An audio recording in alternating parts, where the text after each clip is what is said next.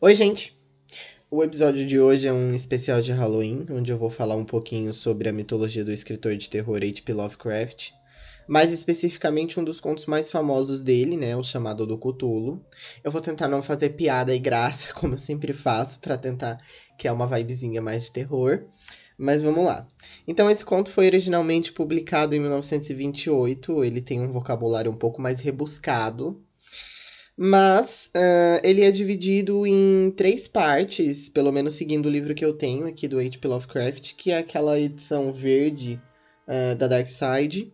O conto começa nos dando um mistério chamado O Horror em Argila, falando sobre a realidade e que nós vivemos em uma ignorância e que, eventualmente, essa realidade vai se desfazer e revelar outros aspectos da nossa realidade que nós não conhecemos, e nós vamos enlouquecer com essa revelação, e vamos tentar fugir dessa era de trevas. Então o narrador comenta sobre o ciclo cósmico que o mundo vive, né, e que nós humanos fazemos parte, e que em vários momentos durante o tempo nós nos encontramos com outras criaturas, digamos assim, mas nós não nos damos conta disso, e é somente por isso que nós sobrevivemos a esses encontros.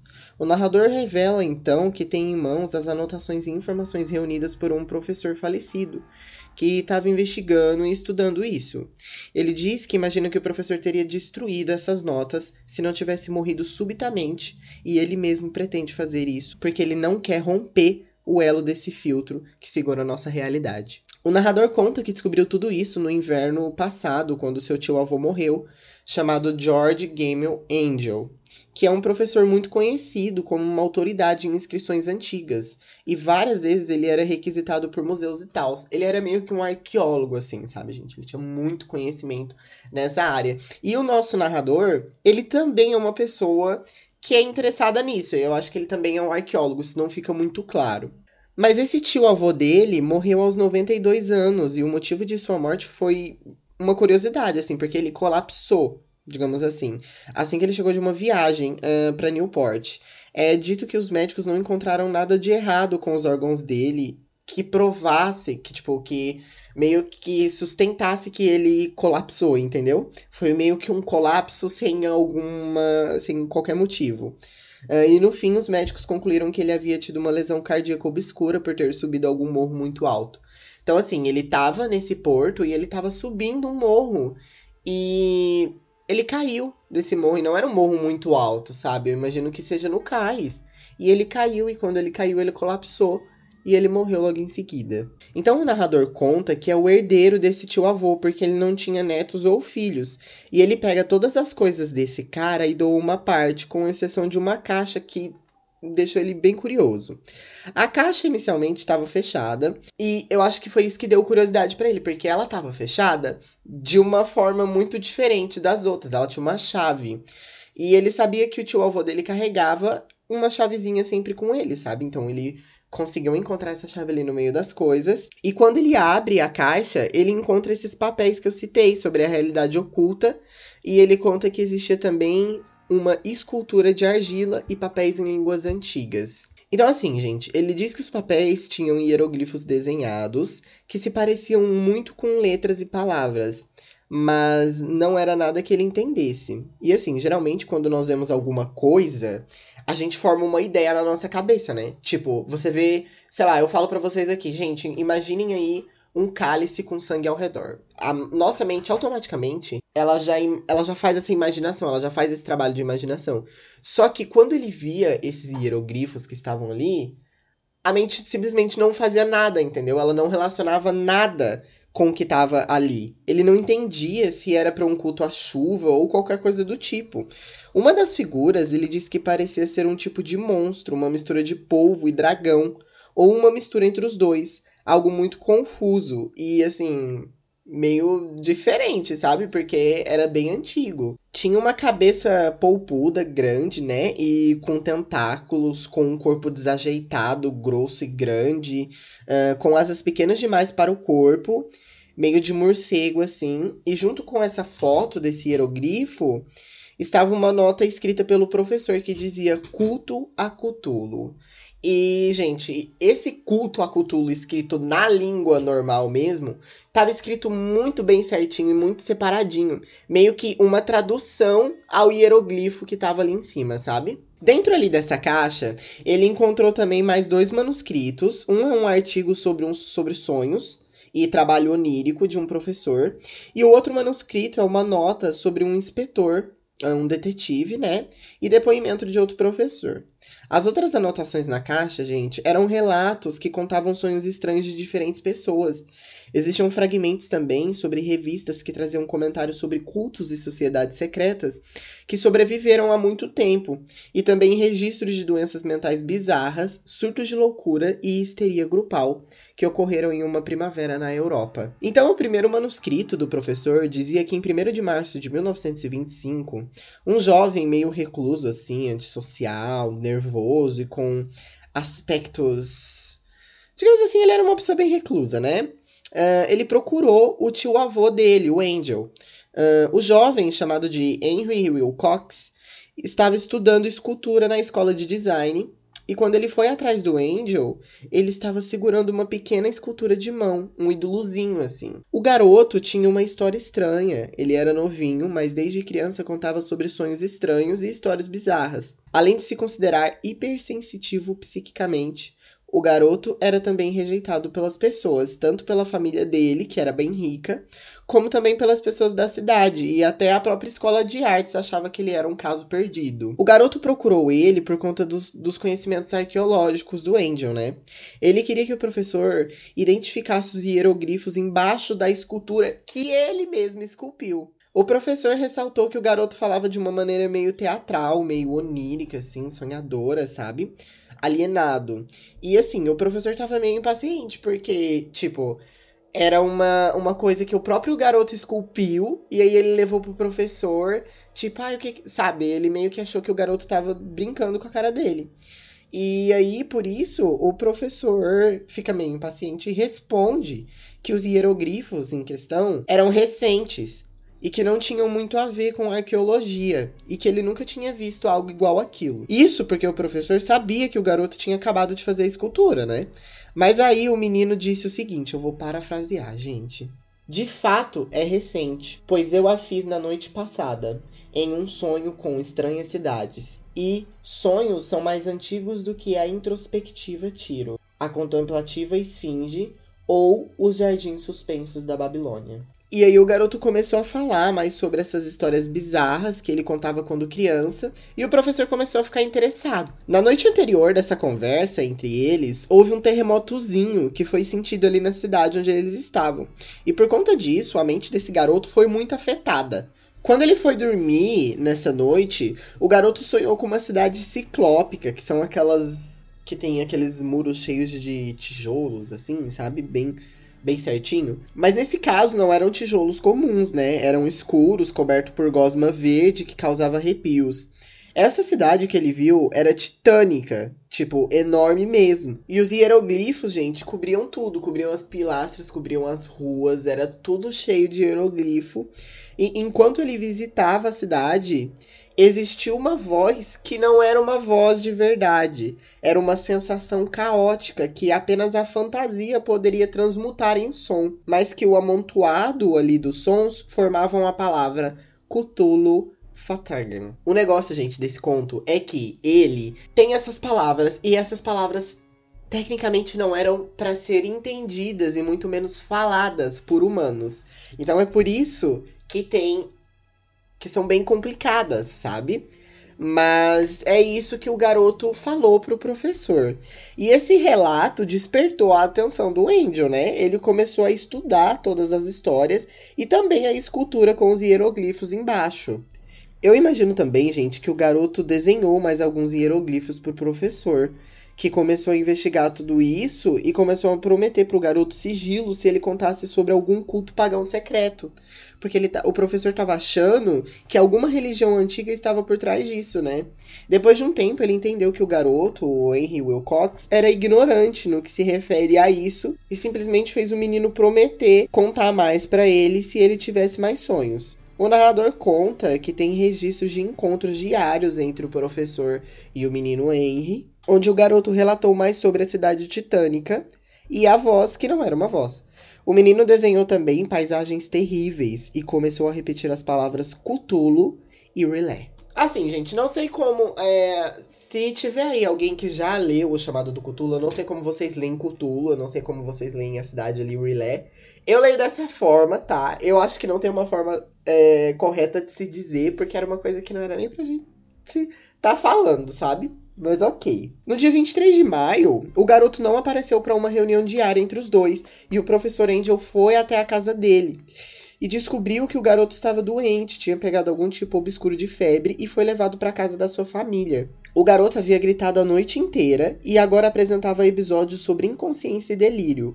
O Angel havia descoberto isso ligando para a casa dos pais do menino, Henry, e ligando frequentemente para entender os episódios. O garoto, agora, quando estava em um estado de delírio, contava sobre os sonhos que tivera, mas adicionou algo que fez o professor estremecer. O menino contava agora sobre uma coisa gigantesca que andava por aí. Nesse tempo, Henry não descrevia como era a coisa gigantesca, mas depois de muito conversar com os pais do menino sobre os episódios, concluiu que talvez fosse a criatura onírica que ele esculpiu o menino, depois de um tempo, parou de ter febre, mas o estado do corpo dele funcionava como se ele estivesse. Então, assim, gente, a figura que ele esculpiu era aquela mesma figura que tinha uma foto de um hieroglifo que era aquela criatura de cabeça grande, com tentáculos de polvo, assim, com um corpo meio desproporcional e asas de morcego. No dia 2 de abril, qualquer rastro da doença de Henry Wilcox desapareceu completamente. E ele acordou, surpreso por estar na casa de sua família, completamente esquecido sobre as coisas que aconteceram antes. O garoto recebeu alta, voltou para sua casa e o professor Angel parou de manter anotações sobre este garoto após uma semana de sonhos comuns e nada demais. Existiam algumas notas nesse manuscrito sobre sonhos de outras pessoas, no mesmo período em que Henry havia sonhado, e esses sonhos eram relativamente parecidos. O professor Angel pediu para que todos os seus amigos começassem a enviar para ele relatos de seus sonhos noturnos. Em geral, esses relatos eram comuns, mas algumas pessoas apresentavam estranhos sonhos noturnos entre as datas de 23 de março e 2 de abril. Essas pessoas que apresentaram esses sonhos estranhos nessa época, que foi a mesma época dos sonhos do Henry, né? Tipo, naquela época ali que ele tava com febre, eram homens da ciência que estudavam coisas relacionadas a isso. O negócio é que o Angel começou a reunir relatos de sonhos de várias pessoas, gente. E um grupo de pessoas eram artistas e poetas que entre 28 de fevereiro e 2 de abril tiveram sonhos perturbadores. Eles sonharam com coisas em proporções titânicas que encheram seus corações de medo, e a intensidade desses sonhos foram mais altas que a do menino Henry. Mais de um quarto desse grupo relataram sons parecidos com que os que o menino tinha relatado, que era aquela coisa do Cthulhu Flanga lá, sabe? Existia um relato sobre um arquiteto que ficou louco na mesma época que Henry, da mesma forma. Existiam vários recortes de jornais sobre casos bizarros durante essa época. Pessoas que berravam sem motivo aparente durante a noite, gente que berrou depois e cometeu suicídio. Existiam cartas trocadas entre o professor e um editor de jornal da América do Sul que relatava ao professor sobre uma colônia teosófica que doava mantos brancos para algum acontecimento glorioso que nunca chegava. Na Índia existia uma grande inquietude nativa a respeito de algo que iria ocorrer em março. Orgias voodoo se multiplicavam no Haiti. Um grupo de policiais nos Estados Unidos haviam sido massacrados após visitarem uma tribo histéricas nas noites de 22 e 23 de março. E isso sem mencionar o aumento no número de situações sem controle que começaram a aumentar nos manicômios. Então o professor começou a notar esse padrão nesse período de tempo, que, tava, que aconteceu várias coisas dentro desse lapso temporal que deixaram ele muito intrigado. Imagina, gente, eu também ficaria, porque é tipo, ok, a gente sabe que essas coisas acontecem o tempo todo. Não gente começar a sonhar com coisas em proporções titânicas, né? Mas eu digo, pessoas terem sonhos ru ruins e etc. Não, assim, eu já acho muito estranho se eu chego num lugar e falo, gente, eu sonhei com isso aqui. Aí uma pessoa pega e fala, não, eu sonhei com a mesma coisa.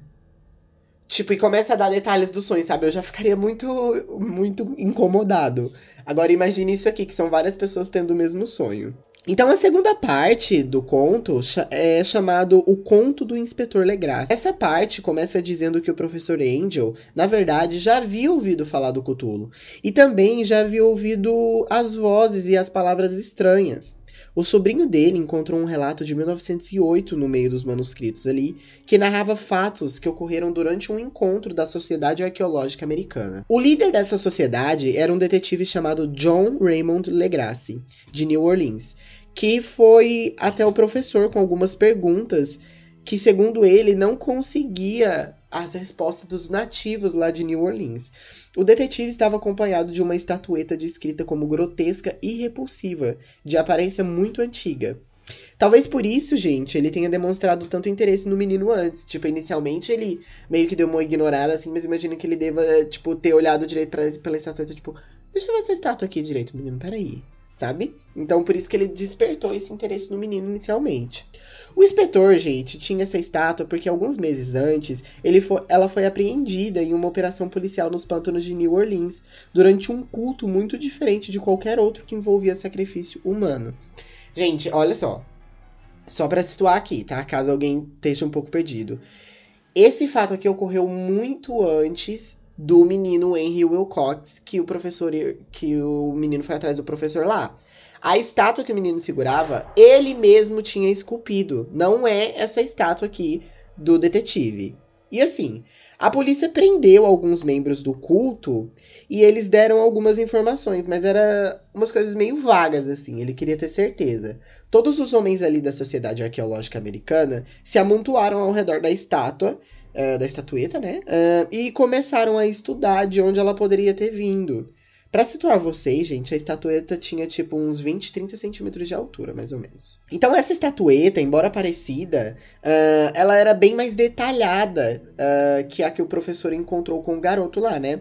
Nas palavras do Contro, era uma silhueta antropóide, cuja cabeça lembrava de um povo, com um rosto formado por uma massa de tentáculos um corpo escamoso de aparência emborrachada, garras prodigiosas nas patas traseiras e dianteiras e longas e estreitas asas nas costas. O corpo era meio inchado e a figura toda causava uma sensação maligna. Então, assim, existia essa semelhança, mas essa daqui era muito mais bem detalhada, né? Tanto que fala ali do corpo escam escamoso e tal. O que mais intrigava esses homens, gente, era de que eles não conseguiam relacionar essa estatueta com qualquer civilização já conhecida, seja viva ou seja morta. E também o estilo da estatueta, a técnica, o desenho, a arquitetura ali no negócio, era um tipo de arte muito diferente quase como se não existisse no nosso mundo. E assim, gente, ninguém ali conseguia fazer uma ligação com qualquer civilização que existia. E esse povo era tipo assim, o top dos top da arqueologia e dos babados, entendeu? E eles não conseguiam fazer essa relação. E aí, em certo momento, eles encontraram na base da estátua algumas escritas em uma língua muito, muito distante que sugeria de modo assustador que aquela criatura fazia parte dos ciclos de vida antigos dos quais nosso mundo e nossas concepções não fazem parte. Porém, depois de muito tempo ali, aqueles homens analisando e estudando, tentando fazer qualquer relação, o professor de antropologia William Channing Webb, vivo ainda na época, né, teve alguma ideia a respeito. Alguns anos atrás, o professor Webb havia feito uma expedição onde encontrou uma tribo de esquimós que louvavam o diabo. Essa religião era muito antiga e pouco popular entre os esquimós, mas tinha uma semelhança em sacrifício humano e rituais hereditários bizarros. Mas o que fez o professor realmente fazer essa conexão foi que os esquimós uh, em questão eles dançavam ao redor de uma estátua grande que tinha características parecidas com as da estatueta ali. E essa religião esquimó era muito antiga e suas lendas contavam sobre épocas anteriores à criação. O inspetor ficou muito animado, né, que eles haviam conseguido alguma coisa e ele trouxe um inquérito ali para essa reunião que estava acontecendo. E sendo assim, ele apertou o professor Webb para se lembrar do ritual que os esquimós faziam ao redor da estátua. Uma das coisas no inquérito eram as palavras que usavam no culto de New Orleans. E assim, eles compararam as frases. Porque assim, gente, inquérito é uma investigação criminal e no caso dessa investigação criminal, existiam ali as palavras que esse povo tava falando no culto. Provavelmente o, o inspetor deve ter pego é, quando ele fez os prisioneiros ali, né? Então, quando eles começaram a comparar frases, eles começaram a chegar à conclusão de que talvez, de fato, eles estavam louvando a mesma coisa, esse povo de New Orleans e esse povo esquimó. A junção de letras é algo completamente impronunciável, gente, mas é compreensível, visto que, aparentemente, esse culto venera algo que não é do nosso mundo.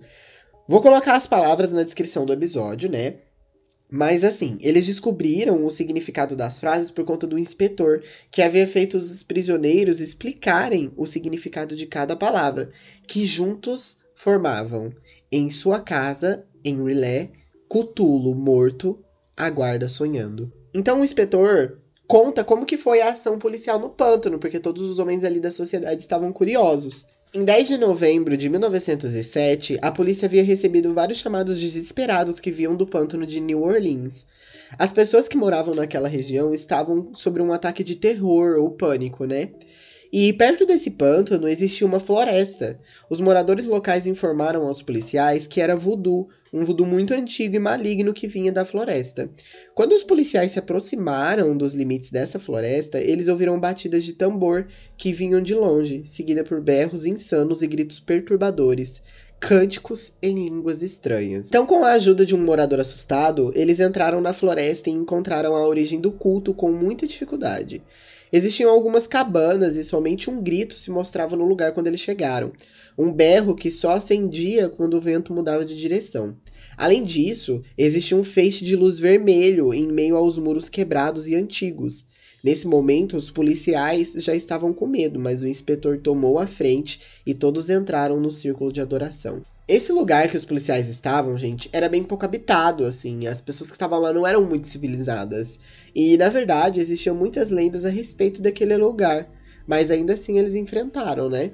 Uh, e no circo, as vozes dos homens e mulheres que diziam aquela frase uh, se mesclavam com uma voz demoníaca. E quando os policiais se mostraram, os cultistas começaram a tremer e chorar. Eles ficaram meio loucos.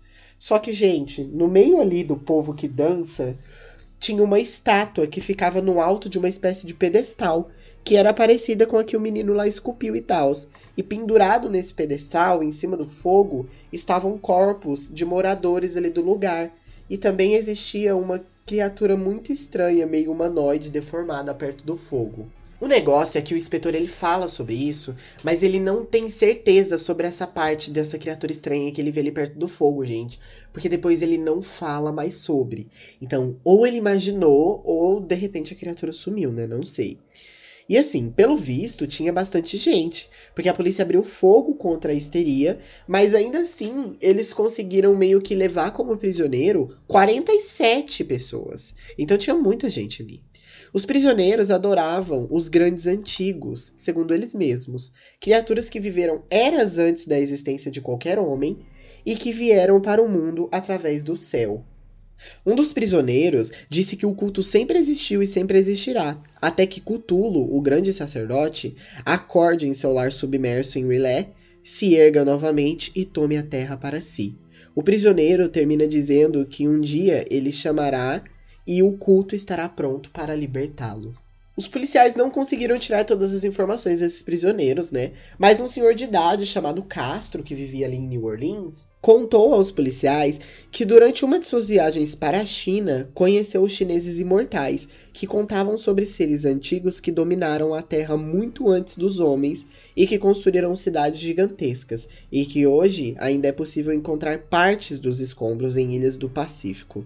Todos haviam morrido bem antes dos homens chegarem, mas existiam atos e rituais capazes de revivê-los quando as estrelas voltassem para suas posições corretas no ciclo da eternidade. O homem conta também que todos eles morreram quando as estrelas se desalinharam, mas não morreram completamente. Todos estavam em suas casas de pedra na cidade de Rilé, preservada pelos feitiços do poderoso Cthulhu para uma ressurreição gloriosa quando as estrelas estivessem alinhadas. Essas criaturas eram capazes de saber tudo o que aconteceu no mundo, mesmo nesse estado. mas suas comunicações eram limitadas e só conseguiam fazer isso através de pensamentos. Então, quando os primeiros homens surgiram, os antigos entraram na mente deles e os fizeram estabelecer o culto, adorando, adorando as estatuetas que ainda existiam e estavam preservadas. E aí, gente, o cara diz o seguinte: eu vou parafrasear. A época será fácil de adivinhar, pois então a humanidade terá se tornado tal e qual os grandes antigos, livre e selvagem, além do bem e do mal, dispensando leis e morais, e todos os homens gritando e matando, e se festejando. Então, os antigos libertos lhe ensinarão novos meios de gritar e matar, e se festejar, e toda a terra arderá em um holocausto de êxtase e liberdade. A cidade de Rilé foi engolida pelas águas, e ela irá surgir novamente quando as estrelas se alinharem. O velho Castro também disse que não existia livro algum que falaria sobre o culto, com exceção de um, citado pelos chineses imortais, chamado de Necronomicon, um livro sombrio de muito tempo atrás que trazia um grande enigma. Morto não é o que está eternamente o jazer, e em uns estranhos, mesmo a morte pode morrer. Então, o professor Webb da sociedade ficou muito interessado na história e pegou a estatueta para estudar. Durante tempos, o detetive e eles trocaram correspondências, e quando o professor morreu, a estátua foi devolvida para a polícia e o narrador viu a estátua alguns meses atrás, muito parecida com aquilo do menino Henry Wilcox esculpiu. Mas assim, o narrador tenta se manter cético. Ele acredita então que o Henry Wilcox ouviu falar do culto e que de alguma forma ele meio que quis, sei lá, brincar com o tio avô dele, sabe? Então ele viaja para onde o menino mora, que ainda mora no mesmo lugar.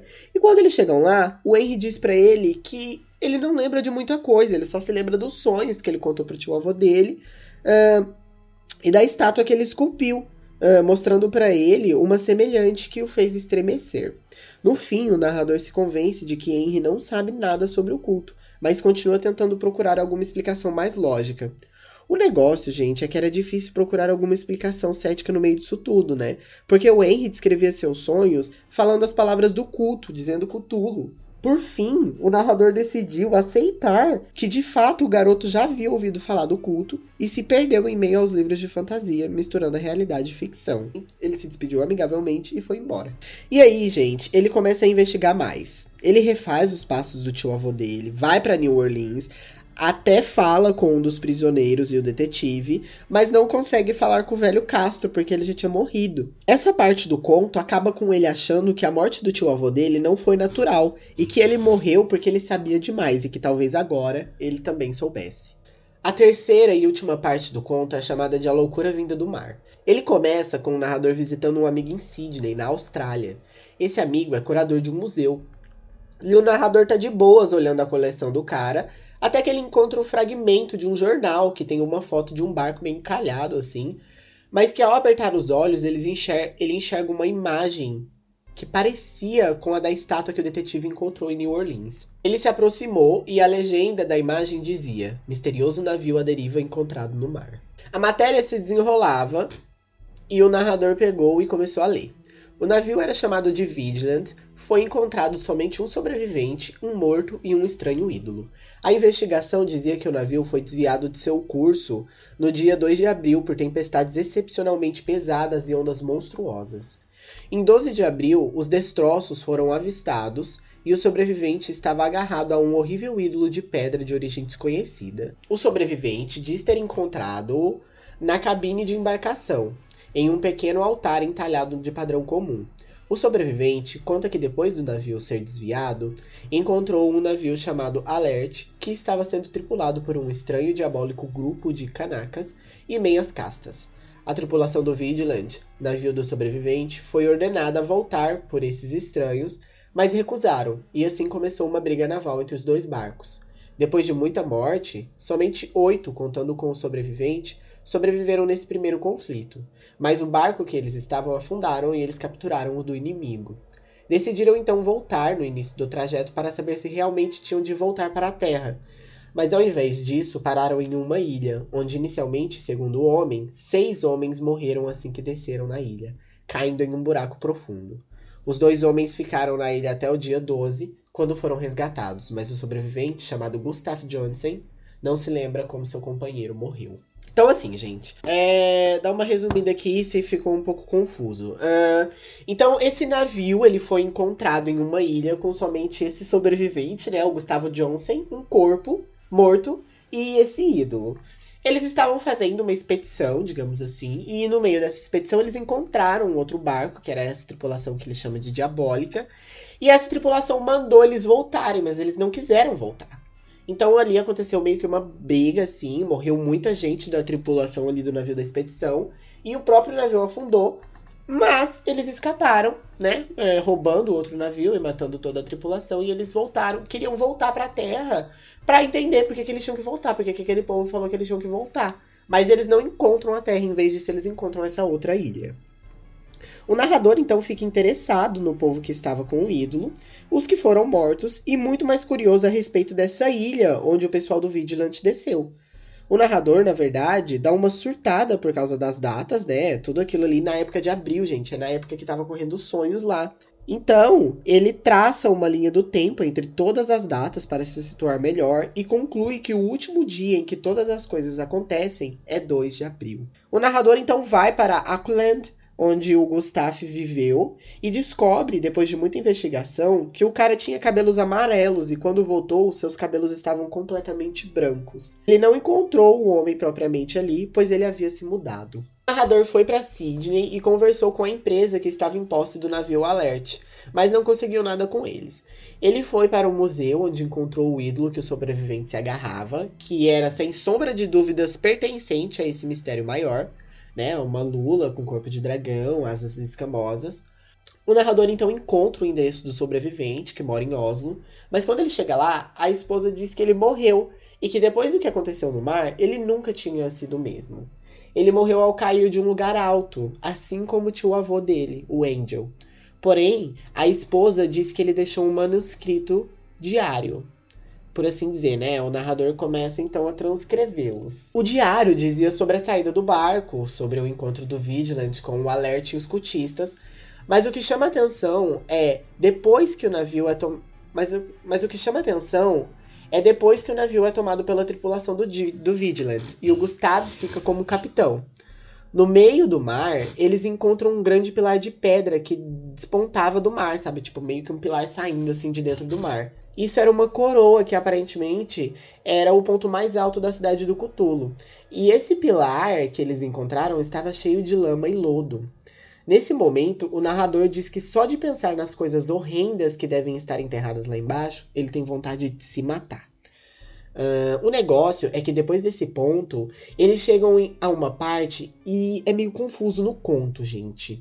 Mas eles chegam em uma superfície de lodo, terra e erva daninha, com as estruturas da cidade de Rilé. Então o narrador diz que o Gustavo descreve a cidade conforme foi dito pelo menino Henry nos sonhos dele, grande e majestosa, com uma arquitetura não humana. Gustavo e seus homens tiveram de escalar blocos gosmentos e escorregadios que não poderiam compor nenhum tipo de escadaria mortal. O próprio céu parecia distorcido ali. Então eles entraram em uma espécie de caverna, mas quando estavam ali ficaram morrendo de medo e um deles foi corajoso o suficiente para tomar a frente, até eles encontrarem uma imensa porta entalhada com o símbolo da Lula Dragão. Aqui, gente, existe uma descrição de que não era possível entender se o mar ou a terra eram horizontais. É realmente um lugar muito diferente de qualquer outra coisa que nós humanos conhecemos, né? Com formas geométricas completamente diferentes, de forma que seria talvez impossível para nós imaginar essa cidade de Rilé. Porque imagina só, gente, eles não conseguem entender a posição da terra e do mar e meio que as escadas são, tipo, gigantescas que eles precisam escalar, sabe? Então é meio difícil da gente imaginar mesmo. E talvez isso seja normal, porque a gente não pode imaginar isso, porque é de uma arquitetura não humana. Então os homens, eles tentam abrir a porta que eles encontram com a Lula Dragão entalhada. Porque, tipo, por que não, sabe, gente? Já tá no inferno abraço capeta.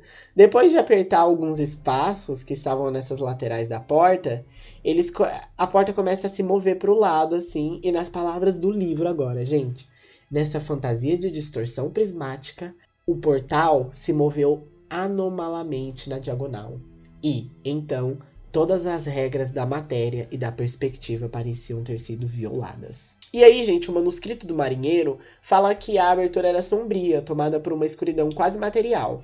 Aqui fica um pouco confuso, porque eu tava imaginando esse corredor linha reta, assim, sabe? Um corredor mesmo. Mas o livro começa a descrever como se fosse um abismo, como se essa porta tampasse um abismo.